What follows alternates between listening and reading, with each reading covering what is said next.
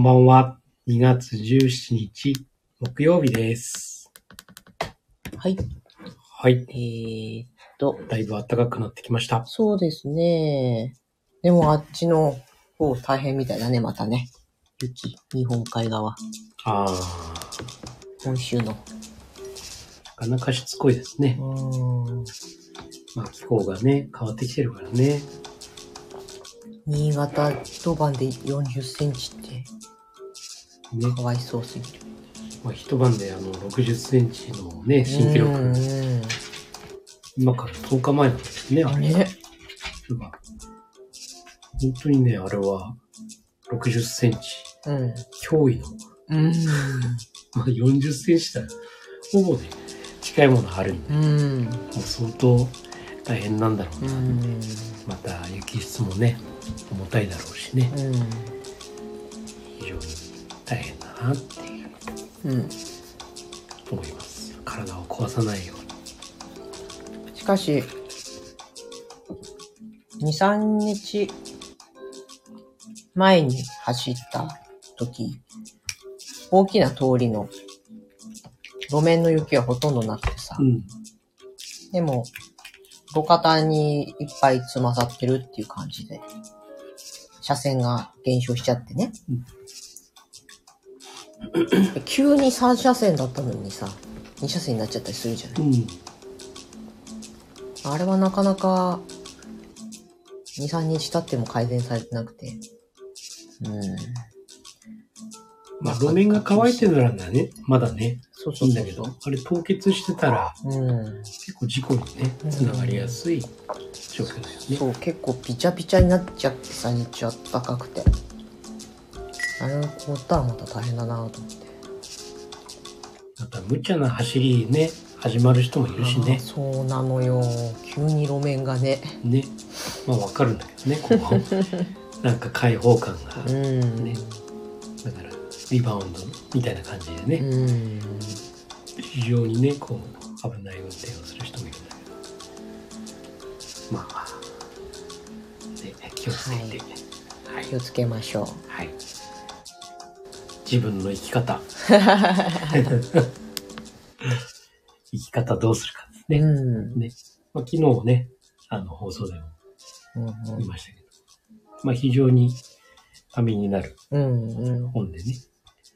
でまあ、7つの習慣にね、非常にこう、関わってるのが多くうん。で、まあ、あの話はね、うん。まあ、宿命というのがさ、うん。最初にあるっていう。うん。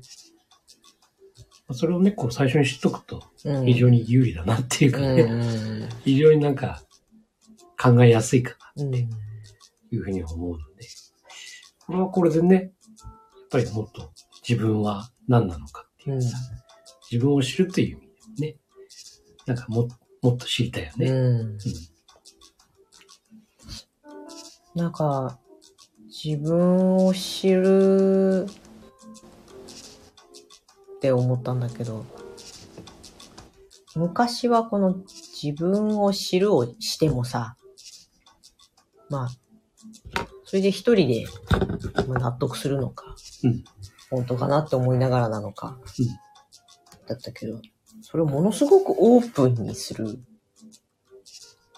できる時代？そうだね。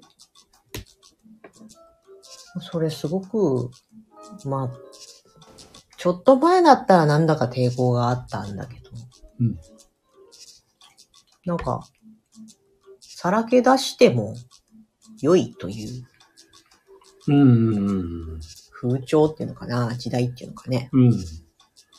になったから、だから、例えば言うじゃない、自分の。こういうふうに思ってるとか、うん。感じてるとか、こういうことなんじゃないかっていうのを言って、で周りのいろんな人がにフィードバックもらって、またさらに理解が深まるっていうさ、うん。それが今の特徴というか、うんいいとこだよね。いいね。うん。非常にいいと。おや、こんばんは、ウマーベリックさん。こんばんは。除雪は大丈夫ですか？そちらは。心と腰が折れないように。そうだね。うん。まあ、いい、いい時代だよね、本当に、ね。そうそう。なんか、な、まあ、うん、何を言ってもいいっていうわけではないんだけどさ。うん。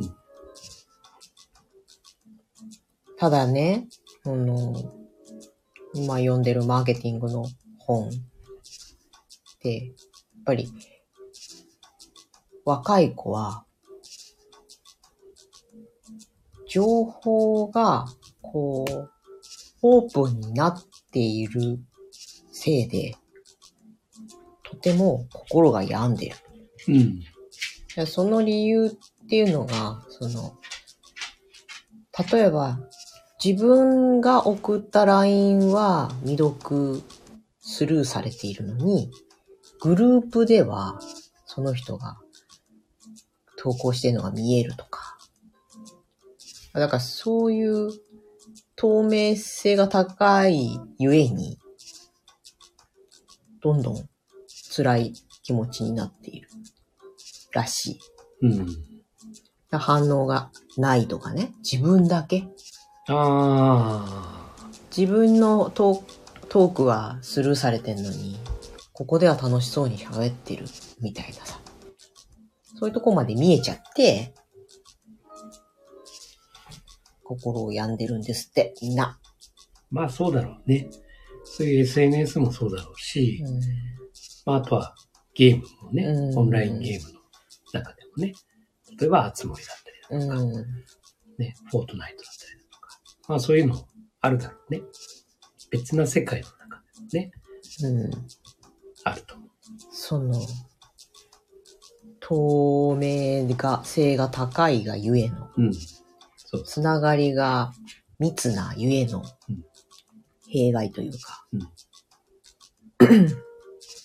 が本当にソーシャルメディアで、まあインスタとかが特にさ、その若い子のメンタルヘルスに悪影響を及ぼしてるとかって言われるじゃない。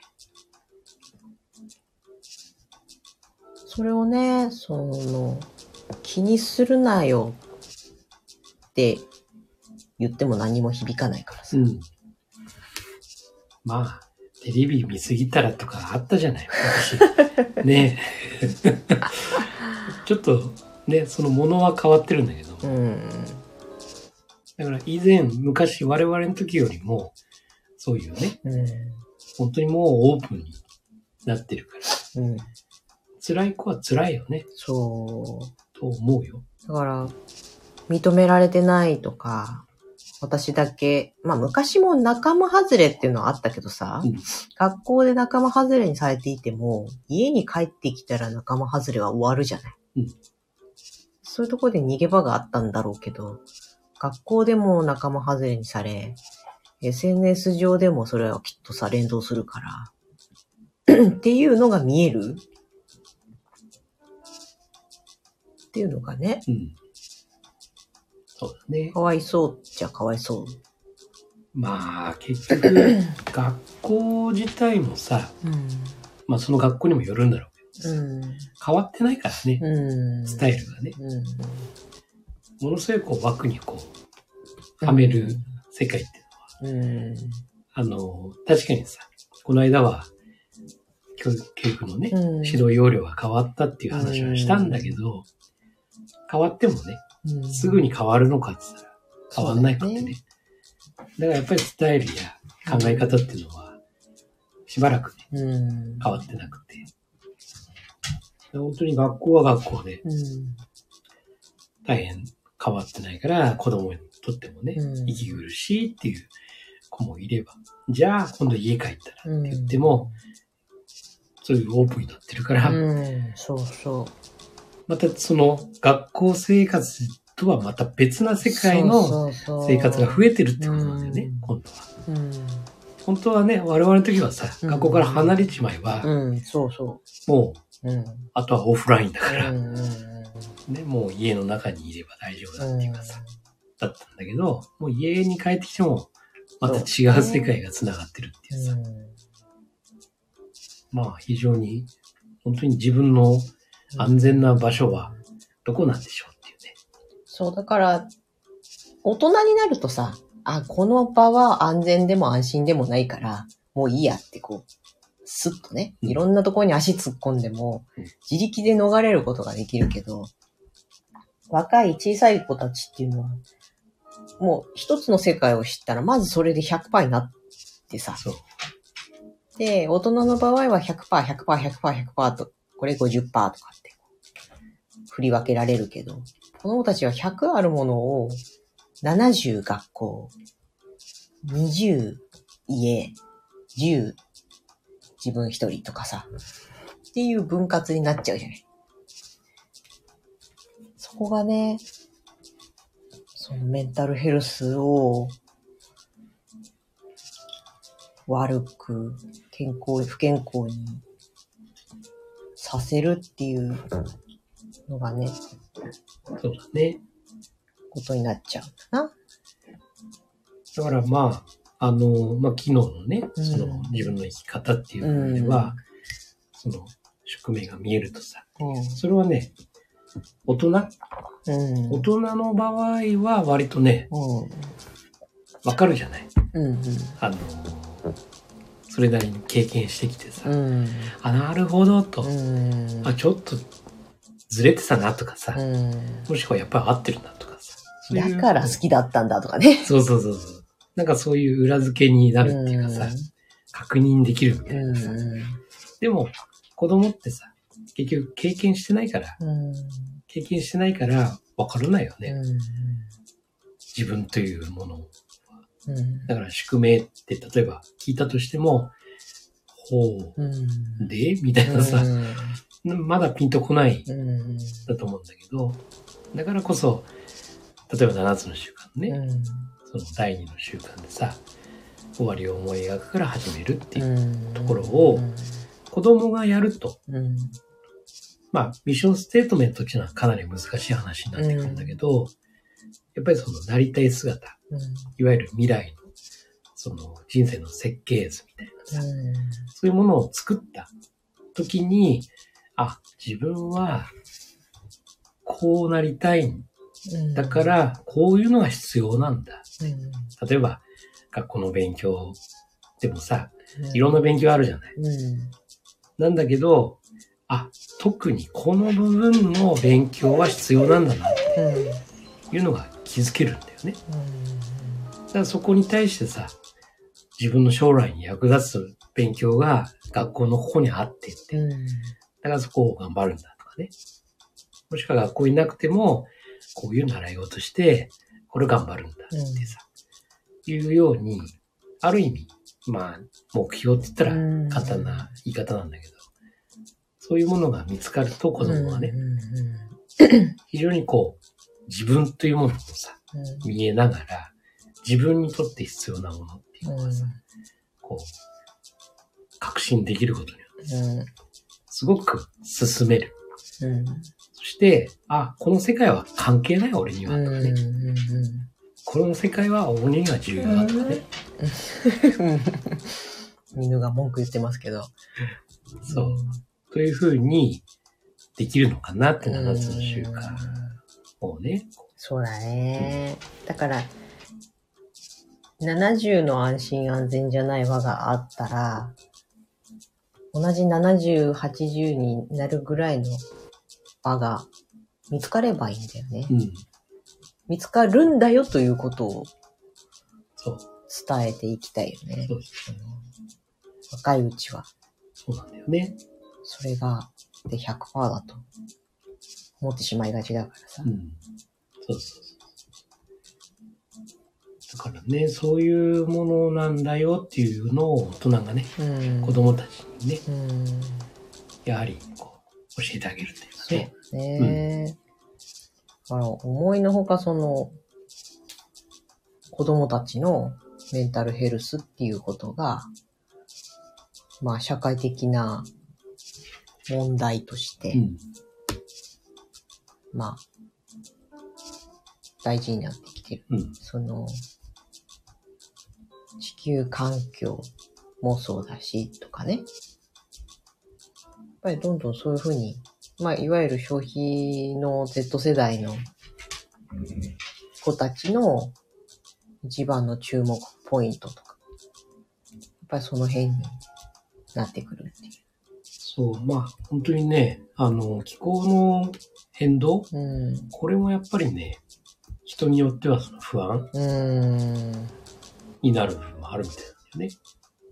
まあ、やっぱり、いろんな気圧気圧が変わるとかさ。ね、それこそずっと曇りが続く、うんずっと雪が続くって言ったら、やっぱり心がさ、そう、めいってくるよめね。いってくるよね。だから本当に、わずか10日前の。話なんだけども、もうあの頃の気分うん。と今の気分じゃさ、全くもって違うんだよね。やっぱり。うん。もうそれぐらいもう気候によってもさ、うん。影響を与える。うん。これはもう子供だけじゃなくて、大人もそうなんだけど、そうだね。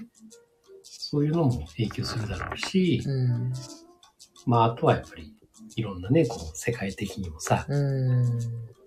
もういろんなニュース、こそうね。う、ね、ネガティブなやつ。そう。やっぱりそういうのを見てると、うん。どうなるんだろう、このうんうん自分の将来とかね。そういうふうにやっぱり不安。にななる子もたくさん多いと思うんだよね。うん。で、別に気にしなくていいんだよって、うん自分のことじゃないんだからってうん。言う人もいるんだろうけど、でも、気にする子は気にするからさ、やっうん。ぱ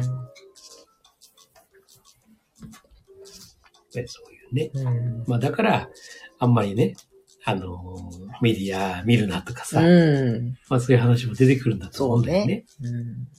だから、俺は見てもいいと思うんだわ。うん。見てもいいんだけど、これはこういうことだよね。だから、まあこういうことは気をつけた方がいいよねとか、うん。ね、あこういう人たちもいてとかね。いわゆる関心の輪のうん。方なんだから、そうそこう、一枚透明のガラスがあってさ、う。うん。っていう風にそ見れるといいんだけどう。ね。そう。こういうもんだよっていうさ、うん。いうふうに、やっぱり伝えてあげるっていうね。子供はわかんないから、それはさ。うん。当然うん。いや、なんか、あの旭川の女の子の事件あったじゃない、ん。いじめで。うん。あれとかも、大したことない。いや、嘘か本当かわかんないけどさ。先生たちがね、大したことないとかってうん。言ったとか言わないとか。まあ結局本当に事件、こんなに周りが騒いだから、は、改めてね、事件として取り上げられてるけど。それも、その、ずっとね、言われ続けてると、そうだと思っちゃうっていう。うん。例えば、まあ、バカバカってずっと言われてたら、自分はバカだってなるみたいなね。うん。だからそういうことを考えていくと、私は別に SNS が悪いとか、メディアのね、マイナス放放映ばっか悪いとか、だけが悪いっていうことはないと思ってて、うまく使ってほしいんだけど、なんかね、具体的に何が自分にできるのかなと思うと、難しいよね。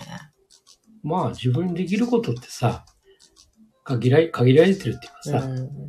だから、あの、このカバーチャンネルのね、うん。これは影響の輪を広げる。ね我々の、そういうさ、うん。面白かったりさ、うん。ね、あの、えーこんな、こんな二人いるのとかさ、うん。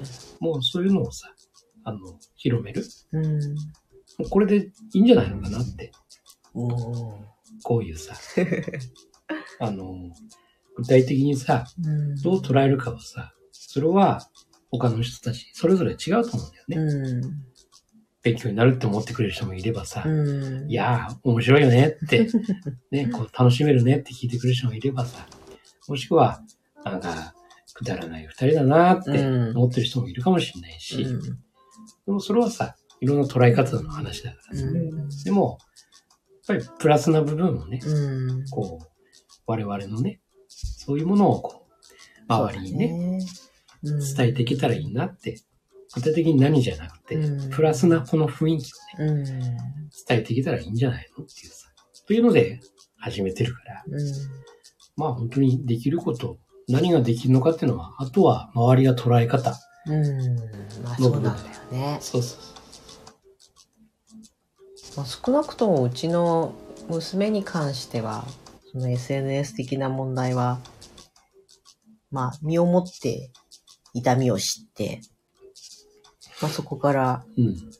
乗り越えてきたからさ、うん。まあ、今は、うまいこと使ってるなとは思うんだけど。うん。なんだろうな、こう、一人でもいいって、うん。一人でも大丈夫だっていうふうに思えると、うん。すごく、そうなんだよね。うん、気にならなくなる。う別にいいや、ん。一人でもいいやって。よく昔はさ、友達うん。100人できるかなとかさ、うんあったと思うんだけど、100人できたって、そうなのよ。あれすごい嫌だったもん、ちっちゃい頃。ね、ギリ、ギリ、というかさ、なんだろうね、友達なのか知り合いなのか、そうそうそうそうそう。もしくは厄介なうんね、人たちなのか、うん。それを含めてなんかさ、もうとにかくもう作りなさいみたいな感じだったんだろうけど、もう一人でもさ、そうそう。いいんだと。いうぐらいのね、あの気持ちになれればさ、本当にもう、け最終的には一人じゃないんだけどね。うん。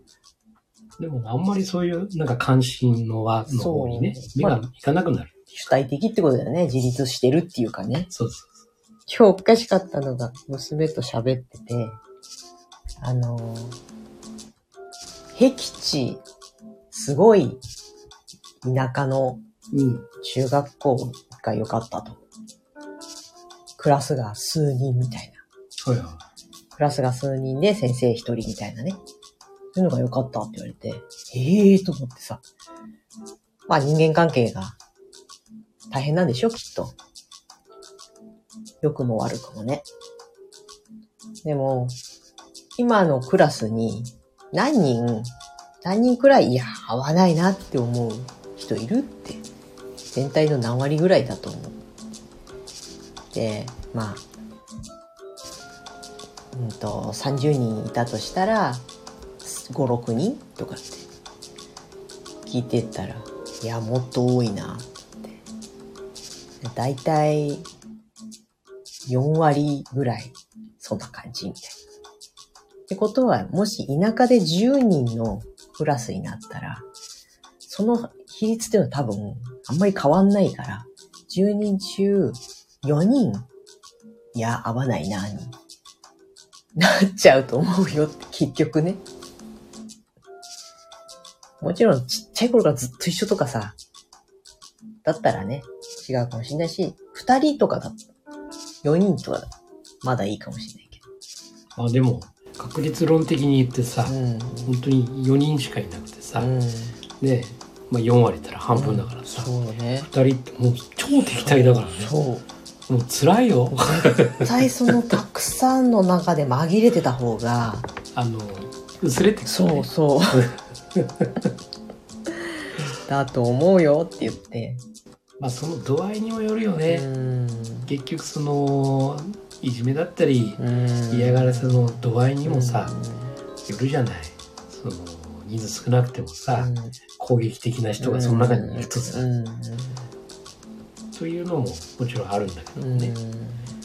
だからまあ、どの、ね、世界に行っても、やっぱり人間関係っていうのは必ずある。あるね。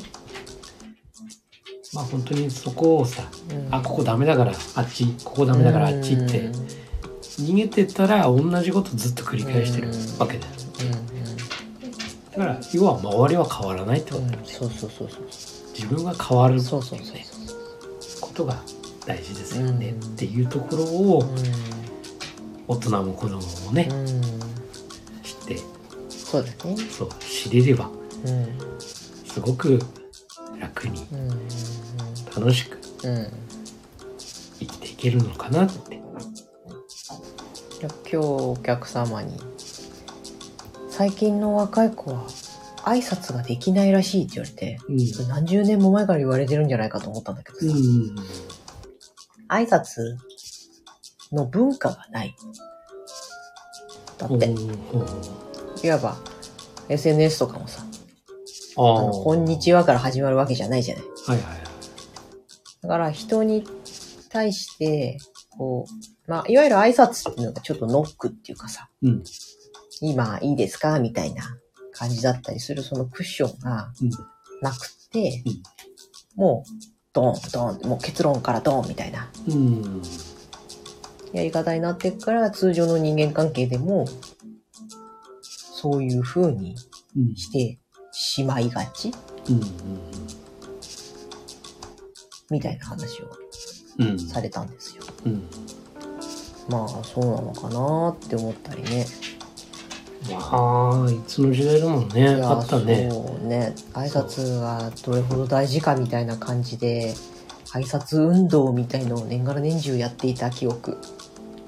だって、つい最近のさ、社会人のうん、人たちだってさ、うん。うん。朝会社に来ると来てもさ、挨拶しないってあるからね。うんうんうん嘘でしょっていうぐらいの。なんで挨拶できないのっていうさ、うんおはようございますっていうさ、普通にこう黙ってない。そうそうそう。だからなんかまあ、だからそういうことなのと思ったり、挨拶という文化がなくな、なくなったっていうか、重要視されてないのか。だったんですって。うん。だから子供に限った話じゃないよね。うん。本当に。これはもうね。大人もいますよって普通にっていうね。なんかそれがねうんなんかあんまり着手定規にこうね絶対だから大声でねそうそうそう挨拶しなきゃダメだっていうことではなくてでやっちゃうんだよ。え？やっちゃうんだよ。大人はね。ああそうねそう。やっちゃう。自然と挨拶がにじみ出るように導いてい。子供にならさ。導いていかなきゃいけないと思うんだよね結局何かって言ったら、う挨拶するじゃない。んうんうん返答来ない場合が多いんですよ。うそうだわ結局のところ。うんだから言ったってしょうがないって思うね。言ってもしょうがない。うんだって誰もこっちの顔も見ないし、うんとかね。特にパソコンが。普及されてから、もうそこに集中しちゃうじゃない。ん。例えば、社会人だったらだよ。メールがあるとかさうん、ガタガタガタガタってやりながら、こう、おはようございます来てもさ、ね、こう、ちょっと小声の人もいれば、無視の人もいれば、やっぱりそういうのもあると、うん。うん。何も言ったってしょうがないじゃない。だから言わない。うん。もしくはそれもね、人間関係のさ、うん。うん。ね、問題でさ、うん。変な無視なのかもしれないしね。だからうんなおさらもう言いたくないっていうさ、言わなきゃ叱られる。で、叱られると、うんね、もう萎縮しちゃうでしょ、うん。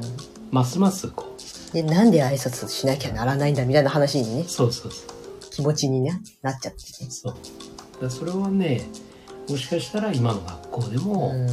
そういうのはあるのかもしれないよね。まあ結構びっくりなのが、敬語は使わないし、挨拶も満足にできてないのかもしれないなって。まあ、学校生活をほとんど見てないからさ、うん自分の子のね。あれだけど。多分ね、俺はさ、7つの習慣、うん。オンラインでやってるでしょ、子供たち割と、ちゃんと挨拶もするし、うん。うん。敬語も使うし。で、仲良くなってくると、うん。それはもちろんね、うまあそういう敬語なしでね、うん話すのは結構あるんだけどさ、ちゃんとしてますよ。それは、俺は相手次第なんじゃないのかなって。あの、自分をね、高く言うわけじゃないよ。うん結局、コミュニケーション、うんカンパ、カンパセーションの中でさ、その相手がどう受け取ってくれるか、うん自分のことを。そうだね。それで変わるんじゃないのかなって。だから、挨拶もしてくれないや、ね、子供、うんね、自分から見てたよ。うん。自分に対して挨拶しないとかさ。そういうのは、もしかしたら、うん。子供に問題があるんじゃなくて、うん。ね、その、大人にね、うん他の人が問題あるんじゃなくて、あなたに問題があるのかもしれないよねっていうところを気づいてほしいよね。うん本当だわ。ね。だから、あの、昨日の生き方のね、うん自分の生き方。あれもほら、富士、富士って、ああ、はいはい。やっ。ぱり相手も自分うんと同じだっていうさ、よう、ようなさ、ものだから、うん。相手にそういうものが見えるんであるならば、あな、あなた自身うんにもしかしたら何かがあるんじゃないですかっていうさ、そう、合わせ鏡だからね。そう、だと思うんですよね。うん。うんそんな。子供たちの未来のことを真面目に考えた夜でした。いいじゃない。いいじゃない。本当はギャザータウンの話をしようかと思ったけど、長くなったからやめるわ。うんうんうん。で、うん、まあ、メタな話はね、そうだね。これからどんどんしていきますんで、うん、はい。実際に具体的にね、あの、メタねもね、進めていきたいうんね。やっていくんで、うんはい。音楽終わっちゃったじゃん。はい。そろそろやめろということかな。だいたいちょうど30分、そうだ。ね。はい。はい。はい。どうもありがとうございました。今日もはい。ということで、締めてください。はい。あなたの人生の主役は、あなた自身です。今夜もありがとうございました。はいありがとうございましたおやすみなさい。おやすみなさい。